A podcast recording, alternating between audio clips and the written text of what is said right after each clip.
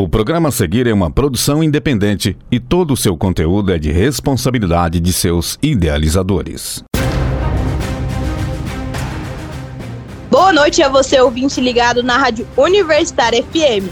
Eu sou a Alana Lima e está no ar o Tiro Livre, programa que dá o pontapé inicial na sua semana esportiva.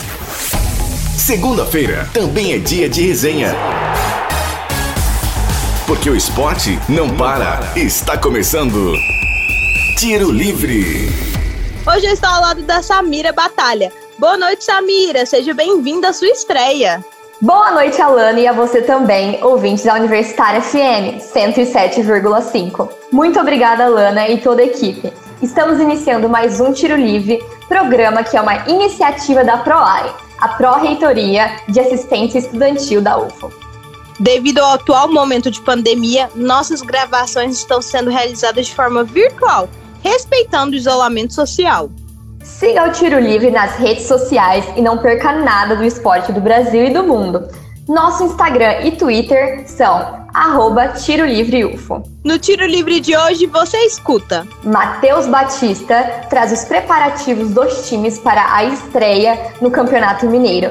Isso e mais destaques sobre o esporte da região. Arthur Martins fala sobre a Copa Super 8 de basquete, a Copa do Nordeste e a Superliga de vôlei. Mariana Gulo traz a sua opinião sobre os jogos da semifinal da Copinha e as expectativas para a final. Arthur Devito traz os destaques do esporte internacional. Flávio Teodoro traz as expectativas dos clubes para os estaduais, com as suas mudanças e preparações.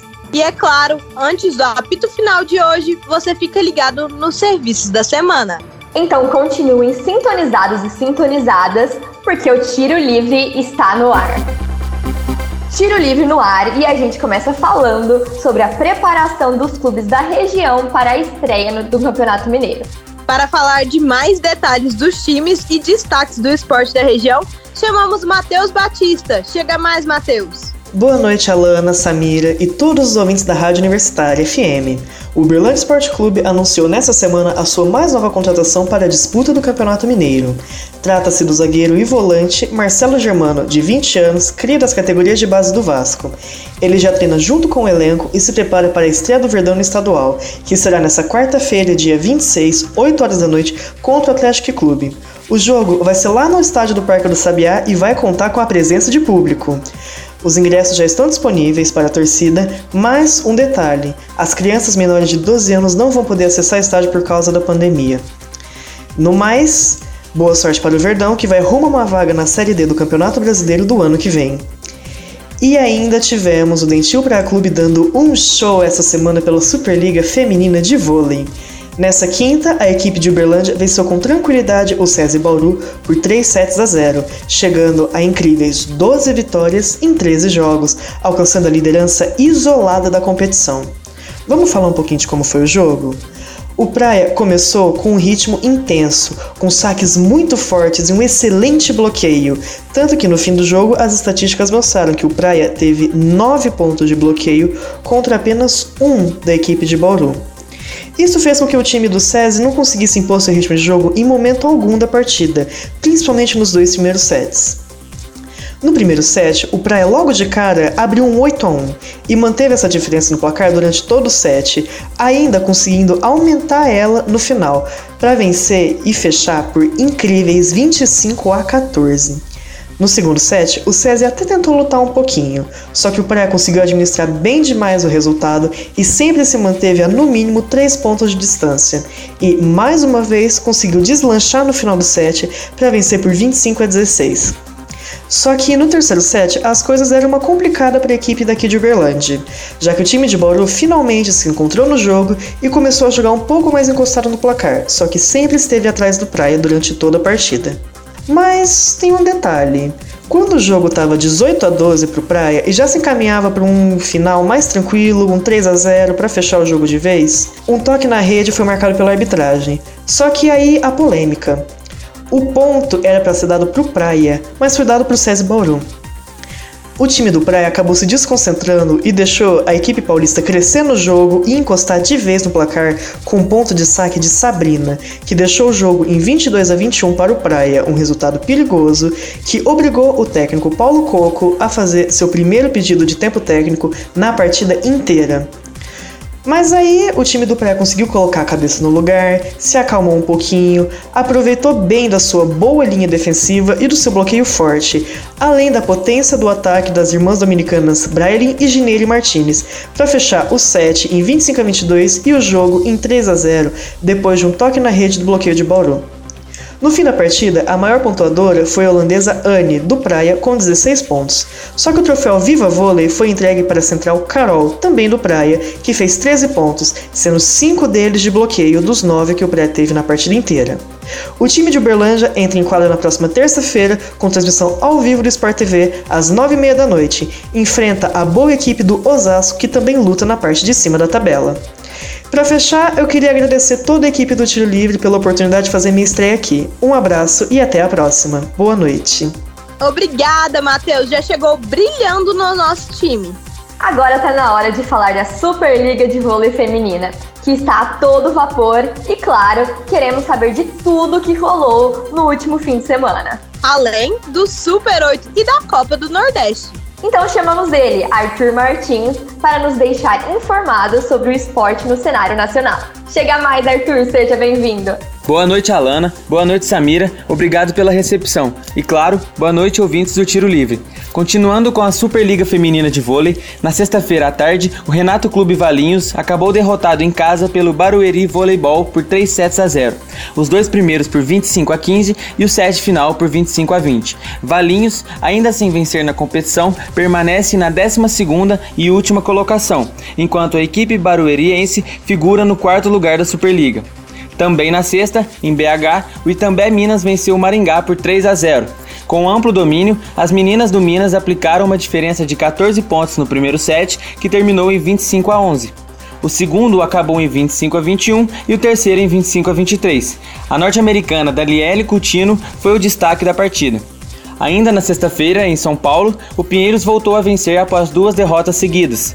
O time paulistano venceu por 3 sets a 0 o Curitiba Vôlei. O Pinheiros ocupa o oitavo lugar e por enquanto está na zona de classificação para o mata-mata. Já as curitibanas ocupam a vice-lanterna do torneio. O último confronto do fim de semana foi o clássico entre Osasco São Cristóvão e o Sesc Flamengo, em São Paulo. No ginásio José Liberati, Osasco bateu a equipe carioca. O primeiro set deu Sesc por 25 a 22. A partir do segundo, o jogo ficou eletrizante. O Sesc começou vencendo o set, mas a equipe de Osasco virou e colocou 1 a 1 no placar. O terceiro set foi equilibrado, mas as donas da casa viraram a partida. Com 2 a 1 no placar, o Flamengo tentou forçar o tie-break, mas não conseguiu.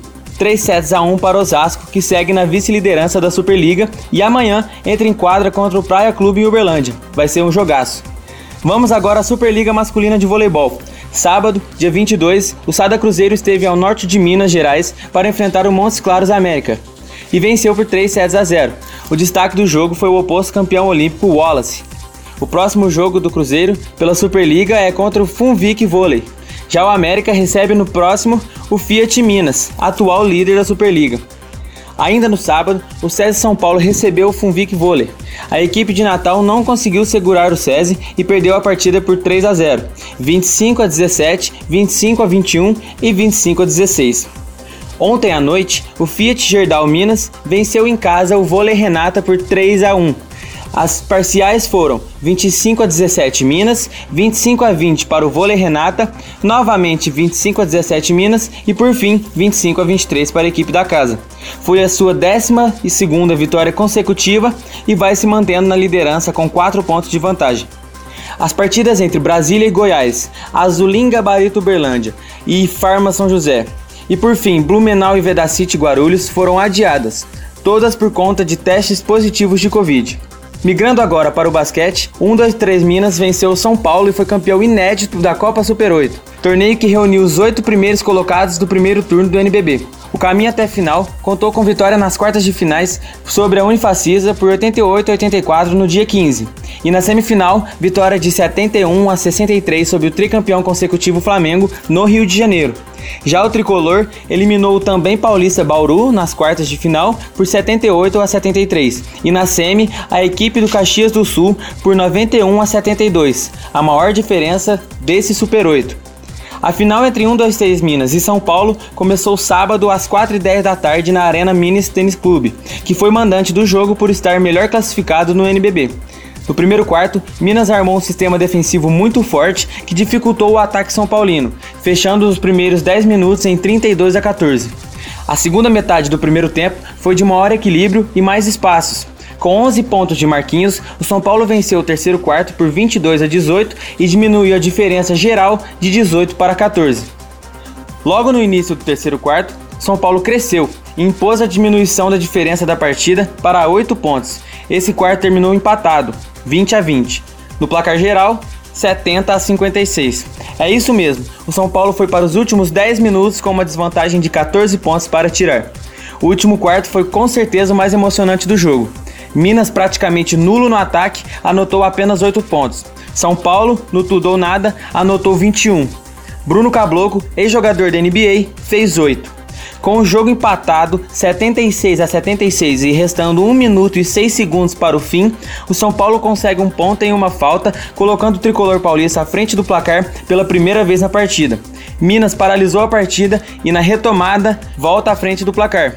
Os dois clubes tentam, mas nenhum pontua. E um das três Minas é campeão pela primeira vez da Copa Super 8 e garante vaga na próxima Liga das Américas, o torneio continental. Chegou a hora de viajar até o Nordeste e acompanhar como foi a primeira rodada da fase de grupos da Copa do Nordeste. O Esporte Clube Recife foi até Maceió para enfrentar no sábado o CRB no estádio Rei Pelé venceu o time da casa. O atacante Marcinho recebeu a bola posicionado próximo ao bico esquerdo da grande área, ajeitou o corpo e mandou a bola no ângulo direito do goleiro Maílson. Ontem, domingo, Altos e o Atlético Alagoinhas empataram por 1 a 1 e o Souza da Paraíba venceu por 1 a 0 o CSA. Bom pessoal, por hoje é isso. Tchau, tchau. Valeu demais, Arthur! No mês de janeiro, tradicionalmente, temos a Copa São Paulo de Futebol Júnior, e a volta do torneio Sub-20, depois de um ano de ato, fez o torneio ser ainda mais disputado. E nesse último sábado, nas semifinais, tivemos o clássico entre o São Paulo e o Palmeiras e o jogo entre América Mineiro e o Santos. Para falar mais das semis e das expectativas para a final, Mariana Gulo, chega mais companheira de estreia. Boa noite, Alana, boa noite, Samira e a todos os ouvintes da 107,5. É um prazer fazer parte deste time e estar aqui falando com vocês. A partir de hoje, te faço companhia em todas as segundas-feiras esportivas. E essa é ainda mais especial, não só pela minha estreia, mas também por começar falando da Copa São Paulo de Futebol, mais conhecida como Copinha. Na última sexta-feira, tivemos a primeira decisão de quem passaria para as finais. Santos e América Mineiro se encontraram em São Caetano do Sul e o time paulista saiu com a vitória por 3 a 0. O Santos, com três títulos da Copinha, praticamente não deu chances ao time mineiro e se classificou com tranquilidade. O começo do primeiro tempo foi bem parado, mas de repente, aos 15 minutos iniciais, o movimento chegou, quando o Peixe abriu o placar com um gol de cabeça de Lucas Barbosa. E além de ser um dos destaques do jogo, foi depois desse primeiro gol que o time ganhou mais confiança e foi ofensivo no ataque. E mesmo com esforço, o segundo gol só veio aos 9 minutos do segundo tempo, também com Lucas Barbosa, e o terceiro aos 26 minutos com Wesley Patati. O autor dos dois primeiros gols, Lucas Barbosa, é o artilheiro do Santos na Copinha. Porém, já sabemos que ele não jogará na final por conta do cumprimento de sua suspensão e que com certeza fará muita falta no time. Em contrapartida, é bem provável que Fernandinho assuma sua vaga. Já no sábado à noite, tivemos o choque entre São Paulo e Palmeiras. Os dois times paulistas se enfrentaram na Arena Barueri com torcida única do São Paulo. O placar foi aberto pelo time alviverde aos 4 minutos do primeiro tempo. E logo após o gol, o tricolor paulista se mostrou bem abalado dentro de campo. O Palmeiras focou no contra-ataque e teve oportunidades importantes, mas não suficientes para aumentar o placar. Com o passar do primeiro tempo, o São Paulo foi se mostrando mais forte. O time teve várias chances de gol, mas nenhuma chegou de fato a balançar a rede. E o que o primeiro tempo teve de calmo, o segundo teve de agitado. O tricolor voltou com bastante garra em busca de um empate. Brechas não faltaram para que houvesse um gol, porém, a trave não deixou. E agora, o Alviverde joga final contra o Santos, podendo conquistar sua primeira copinha. Também é importante ressaltar que o maior destaque do Palmeiras e um dos maiores destaques da copinha inteira, o meia Hendrick, passou o jogo em apagado pela primeira vez. O atleta entrou aos 17 minutos do segundo tempo e não conseguiu marcar nenhum gol. Como dito anteriormente, o segundo tempo foi agitado dentro de campo, mas também foi muito agitado fora de campo.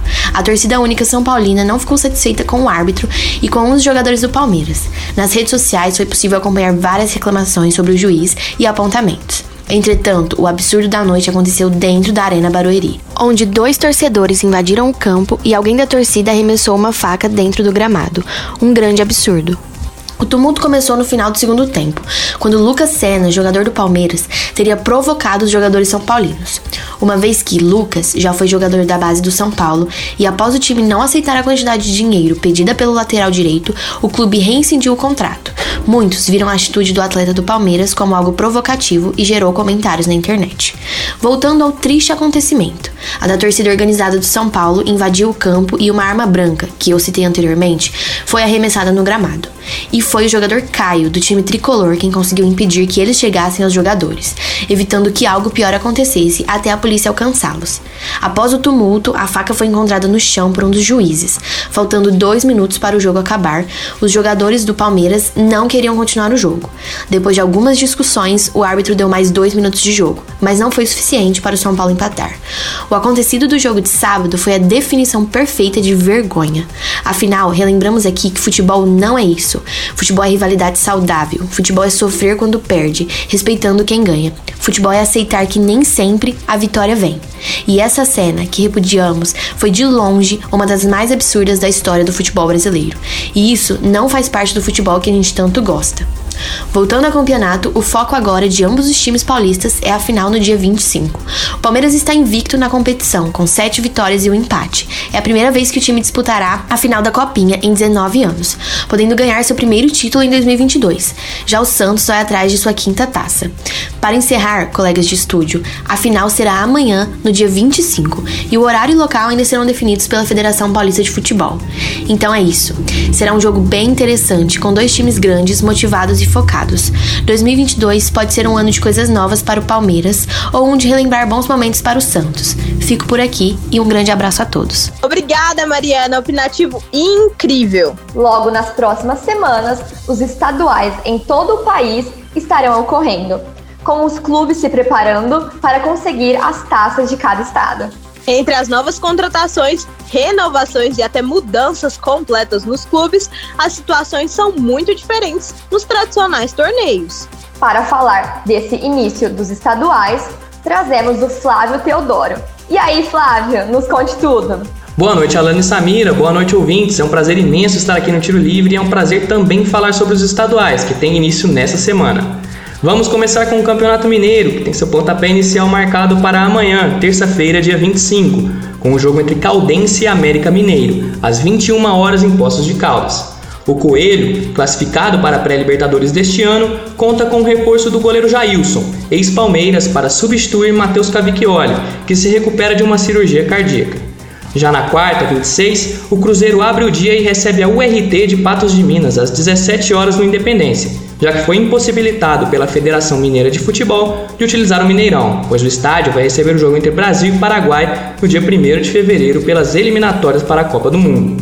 A equipe que recentemente se tornou uma sociedade anônima do futebol e foi comprada por Ronaldo Fenômeno busca iniciar o ano com o pé direito para retornar à elite do futebol brasileiro, após dois anos disputando a Série B. Mais tarde, às 19 horas, o atual campeão brasileiro da Copa do Brasil, Atlético Mineiro, vai até Nova Lima enfrentar o Vila Nova. Partida que marca a estreia do técnico Antônio El Turco Mohamed no comando do Galo. A equipe de Hulk e companhia busca replicar o ano vitorioso de 2021. O Campeonato Paulista teve início nesse domingo com a vitória do Palmeiras por 2 a 0 sobre o Novo Horizontino fora de casa, em partida válida pela quinta rodada do torneio, que foi adiantada já que nos dias 8 a 12 de fevereiro o Verdão estará disputando o Mundial de Clubes em Abu Dhabi. Os dois belos gols foram marcados por Zé Rafael e Dudu. A partida marcou a estreia do meio-campista colombiano Atuesta, ex-jogador do Los Angeles FC, que entrou no segundo tempo no lugar de Zé Rafael. No fim do jogo, o goleiro do Novo Horizontino, Giovanni, ex-galo, foi expulso após pegar a bola fora da área. O Palmeiras está no grupo C com Mirassol, Botafogo e Ituano. Já o Corinthians, que se reforçou com o volante Paulinho, estreia nesta terça-feira, dia 25, e recebe a Ferroviária às 21 horas. O Timão, que encerrou a negociação com o atacante Diego Costa, ex-Galo, conta com desfalques do volante Cantídio, convocado para a seleção colombiana. O jogador perderá os três primeiros jogos da competição. No dia seguinte, o Santos vai até o interior do estado enfrentar o Inter de Limeira, buscando um resultado melhor do que no torneio do ano passado, em que o Peixe, que hoje conta com o reforço do atacante Ricardo Goulart, flertou com o rebaixamento. A equipe não terá Fábio Carilha à beira do campo, que testou positivo para a Covid. O Red Bull Bragantino abre a quinta-feira visitando o Mirassol às 8 horas. A equipe de Bragança Paulista, que foi finalista da Sul-Americana no ano passado, busca seu segundo título paulista na história, tendo sido campeão em 1990. Na ocasião, sem o patrocínio da Red Bull e comandado pelo técnico Vanderlei Luxemburgo. Já o atual campeão São Paulo, comandado por Rogério Ceni, fecha a rodada indo até Campinas para enfrentar o Guarani também na quinta, às nove e meia da noite. Com reforço do meia Nicão e do lateral Rafinha, o tricolor busca o bicampeonato e procura esquecer da reta final ruim de Campeonato Brasileiro do ano passado, onde correu o risco de rebaixamento. O Campeonato Paulista terá uma limitação de 70% do público, que só entrará nos estádios com comprovante de vacinação. No Rio de Janeiro, a bola rola pela primeira vez na terça, dia 25, no Newton Santos, onde o Botafogo, que recém voltou à Série A do Campeonato Brasileiro, recebe o Boa Vista às 21 horas e vê nos pés do atacante Chay, que caiu nas graças do torcedor do Fogão no ano de 2021, a maior esperança para conquistar a competição. Já o Vasco visita o Volta Redonda às 19 horas da quarta-feira, dia 26, buscando apagar um ano ruim de 2021, na qual permaneceu na Série B do Brasileiro. No mesmo dia, às 9h35 da noite, o Flamengo visita a Portuguesa, em jogo que marca a estreia do português Paulo Souza no comando do rubro-negro, ex-técnico da seleção polonesa. O Flamengo entra na competição em busca do seu quarto título consecutivo. Recheado de reforços como o atacante germancano e o goleiro Fábio, ex-cruzeiro, o Fluminense recebe o Bangu no Maracanã, na quinta-feira, às 21 horas. O tricolor das Laranjeiras apostou em um elenco experiente para tentar quebrar a hegemonia do rival rubro-negro no estado. Além da Record, o Campeonato Carioca será transmitido em mídias não convencionais, como YouTube e a Twitch TV. Seguindo para o Rio Grande do Sul, o Campeonato Gaúcho tem grande confronto para abrir a rodada. Na quarta, dia 26, às 16 horas, o Internacional vai até Caxias do Sul enfrentar o Juventude. O Colorado, que tem como reforço o atacante Wesley Moraes, ex-Aston Villa, não conquista um título gaúcho desde 2016 e viu seu rival Grêmio conquistar quatro títulos consecutivos. E por falar nele, o Grêmio, este ano vai disputar a Série B do Campeonato Brasileiro e entrará logo após, às 19 horas contra o Caxias do Sul. O tricolor recentemente acabou seu casamento conturbado com o atacante Douglas Costa, passagem esta que deixou pouca saudade entre os torcedores gremistas. A equipe do técnico Wagner Mancini se esforça ainda para manter o jovem atacante Ferreirinha para o ano da disputa da segunda divisão nacional. No Campeonato Pernambucano, o Náutico estreou no sábado, vencendo o Ibis nos aflitos pelo placar de 3 a 0, com dois gols de Juninho Carpina e um do jovem centroavante Júlio Rodrigues. No entanto, a partida se destacou negativamente, já que um torcedor do Náutico, que além de entrar no estádio após testar positivo para a Covid-19, postou uma foto em suas redes sociais debochando da situação. O indivíduo foi levado pela polícia militar ainda no intervalo. É importante ressaltar que se você estiver contaminado com a doença, permaneça em isolamento. O rival Esporte entra em campo no dia 26, quarta-feira às 8h30 da noite, na Ilha do Retiro contra o 7 de setembro. Esse foi o quadro sobre os estaduais. É um prazer imenso estar integrando a equipe do Tiro Livre. Muito obrigado pela oportunidade, um abraço e uma boa noite a todos os ouvintes. Eu volto com vocês do estúdio. Valeu demais, Flávio. Já chegou fazendo nome com um ótimo quadro. Samira, vamos para o nosso tradicional giro pelo mundo? Claro, estou ansiosa. Então eu chamo ele, Arthur Devito. Boa noite, Arthur. Seja bem-vindo. E aí, o que tivemos de destaque? Boa noite, Alana. Boa noite, Samira. E boa noite a todos os nossos ouvintes. Queria dizer aqui que estou muito feliz de iniciar esse ciclo nesse projeto maravilhoso que é o Tiro Livre. E desde já agradecer meus novos colegas pela ajuda e a oportunidade. Sem mais delongas, vamos aos destaques do esporte internacional. Então vamos começar com o melhor campeonato de futebol do mundo, a Premier League. O Manchester United vence o West Ham por 1 a 0. O destaque é do uruguaio Cavani, que entrou aos 37 do segundo tempo para dar o passe para o gol de Rashford. O Manchester City de Guardiola empatou em 1 a 1 com o Southampton, gol do francês Laporte. Apesar do empate, o City segue isolado na tabela do inglesão. Indo para Londres, o Liverpool contou com uma atuação de gala do goleiro da seleção Alisson e ganhou de 3 a 1 contra o Crystal Palace. Gols de Van Dijk, Chamberlain e do brasileiro Fabinho. O Liverpool segue na segunda colocação do campeonato inglês. Ainda em Londres, com o gol do muitas vezes capitão da seleção brasileira Thiago Silva e golaço do marroquino Zayek, o Chelsea faz 2 a 0 no Tottenham e decreta a vitória dos Blues no clássico londrino. O Chelsea, que é o terceiro colocado do inglesão, está a duas semanas de sua estreia do Mundial de Clubes e pode ser um possível adversário do Palmeiras caso ambos os times cheguem à grande final.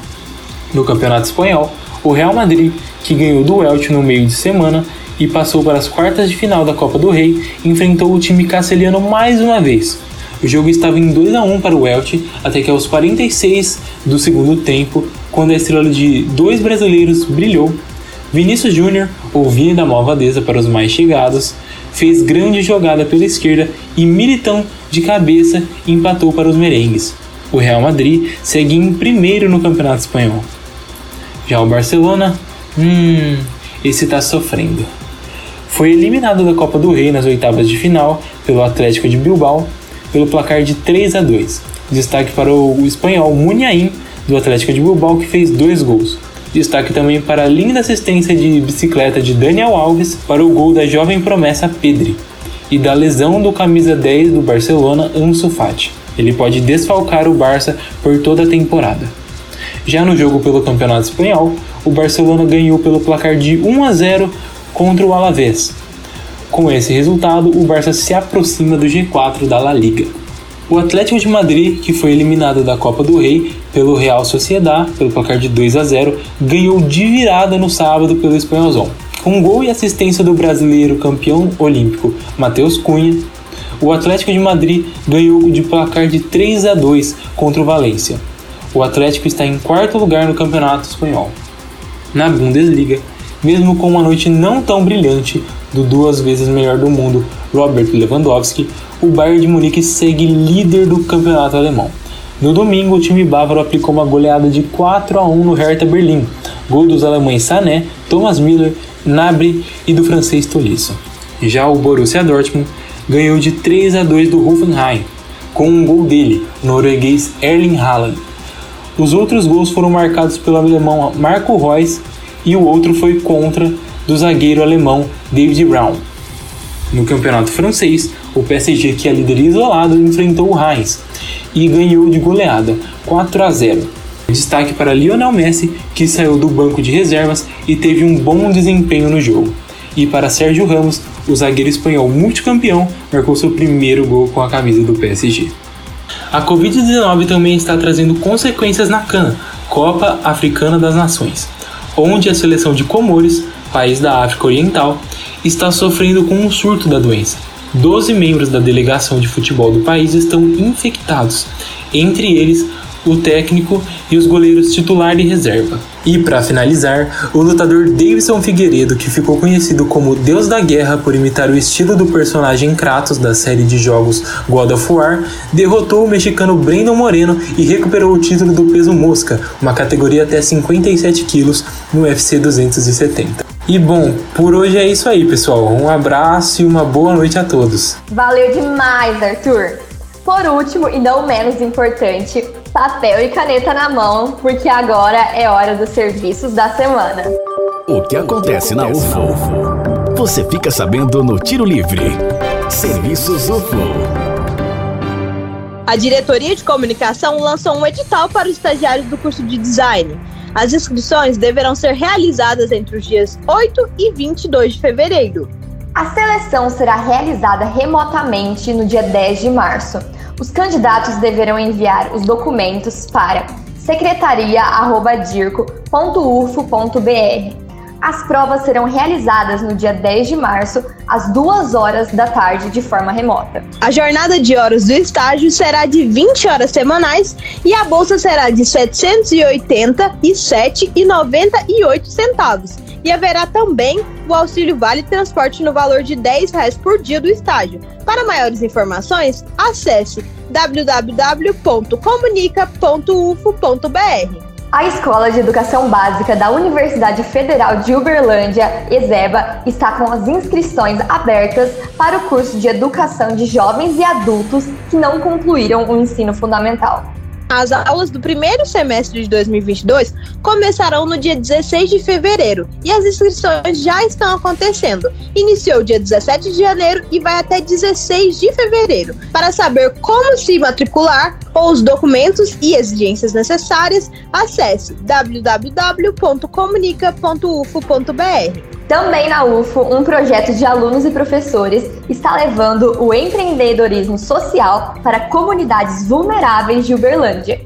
O Enactus está presente em mais de 30 países.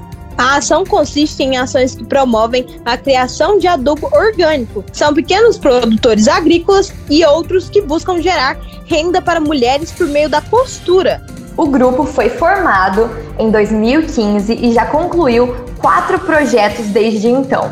Por meio de ONGs e empresas, o projeto vem realizando reuniões para promover ainda mais o crescimento dessa iniciativa. Segundo a diretora do Enectus, a Divânia Alves, a expectativa para 2022 é que seja um ano de sucesso na história do projeto e que haja mais visibilidade perante a universidade, com parcerias com instituições de fora do ambiente universitário. Apito Final. Tiro Livre. Para sugestões e dúvidas, mande mensagem no Facebook do programa www.facebook.com/tiro livre. Aproveite e curta a página da Rádio Universitária FM no Facebook e no Instagram. Além disso, dá uma força pra gente e siga o programa nas redes sociais, arroba Tiro Livre UFO. Fique atento às próximas edições, semanalmente na segunda-feira, às 8 horas da noite. Vale ressaltar que todos os nossos programas estão disponíveis no nosso Spotify. Também no Spotify, fique de olho nos nossos podcasts. É só pesquisar Tiro Livre UFO no aplicativo na barra de pesquisa. O Tiro Livre é uma iniciativa da PROAI, Pró-Reitoria de Assistência Estudantil da UFO. Caso você esteja andando pelos campos da UFO e notar alguma movimentação estranha, entre em contato com o WhatsApp da UFO Segura. O número é 349 9996 4597. Essa edição foi produzida por Alana Lima, Arthur Devito, Arthur Martins, Mariana Gulo, Matheus Batista, Flávio Teodoro, Andrei Gobo, Sabrina Paiva, Liege Evangelista e Pedro Bueno. Apresentado por mim, Samira Batalha, e pela minha amiga Alana Lima. Edição de Andrei Gobo, revisão de Lázaro Martins e apoio técnico de Benício Batista, Edinho Borges e Mário Azevedo. Boa noite, Samira, e a você, ouvinte, muito obrigada pela audiência nesta edição do Tiro Livre. Boa noite, Alana, e a você que esteve conosco na 107,5. Um abraço e uma ótima semana esportiva a todos e todas. Universitária apresentou Tiro Livre. O conteúdo que você ouviu é de uma produção independente, sendo assim de inteira responsabilidade de seus idealizadores.